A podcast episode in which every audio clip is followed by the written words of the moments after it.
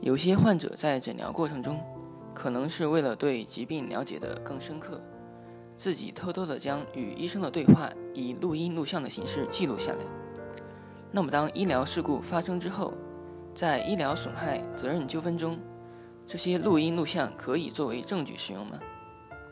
为了解决这个问题，我们首先来介绍一下法律对于民事证据的规定。医疗损害责任纠纷属于民事侵权责任纠纷的一种。那么，在医疗损害责任纠纷案件当中，哪些东西可以作为证据使用呢？根据我国民事诉讼法六十三条规定，民事证据包括以下几种：一、当事人的陈述；二、书证；三、物证；四、视听资料；五、电子数据；六、证人证言；七、鉴定意见。八、勘验笔录。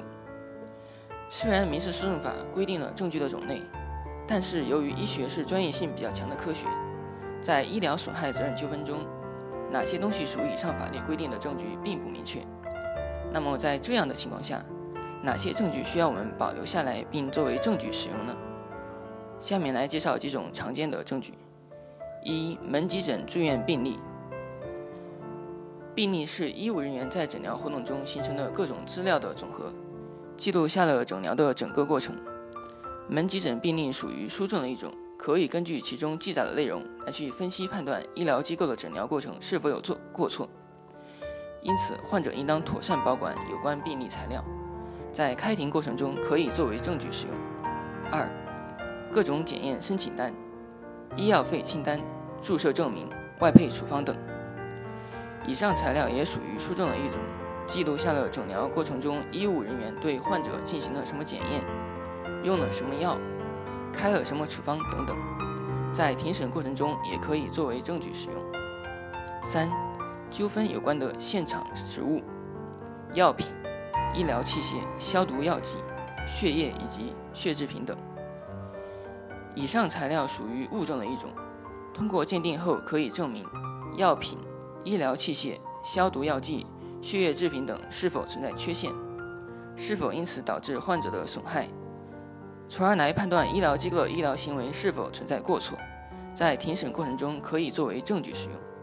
四、护理证明、误工及收入证明、交通费单据、住宿费单据、抚养赡养证明、伤残用具证明、亲属及亲属关系证明。以上材料属于书证的一种。可以证明患者在诊疗过程中以及诊疗的结果所造成的经济损失，在庭审过程中确定医疗机构赔偿数额的时候，可以作为证据使用。五、与医生对话的录音录像，录音录像属于视听资料或者是电子数据。关于视听资料和电子数据，需要法院对其辨别真伪，并结合案件的其他证据，审查确定是否能作为认定事实的根据。因此，如果录音录像是真实而不是伪造的，那么在庭审过程中是可以作为证据使用的。六、相关证人的证言，证人证言也是证据的一种。法律规定，凡是知道案件情况的单位和个人都有义务出庭作证。因此，如果有证人可以证明诊疗过程中医疗机构方面存在过错，那么患者可以申请证人出庭。七、鉴定意见。当事人可以就查明事实的专门性向人民法院申请鉴定。人民法院对专门性问题认为需要鉴定的，应当委托具备资格的鉴定人进行鉴定。因此，鉴定意见是庭审中的重要的证据，可以用来证明医疗机构的医疗行为是否有过错，及医疗机构的过错与患者的损害结果是否有因果关系。因此，鉴定意见在庭审过程中可以作为证据使用。综上所述。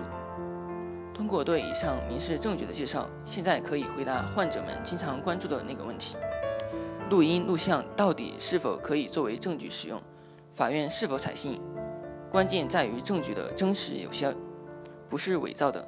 当然，这需要法官在审理案件过程中对证据辨别真伪，还要结合其他证据来确认是否可以作为认定事实的根据。所以，如果患者有录音录像，一定要妥善保存，这样对维护自己的合法权益是至关重要的。北京伊顿健康汇聚了医疗专家、法律专家、司法鉴定专家、法医专家，为客户提供第三方医疗评估、诊断、治疗行为是否规范、合理、合法，同时为客户提供病历封存。专家辅助出庭人服务，帮助客户维护自己的合法权益。免费咨询热线：四零零零六七二五七二。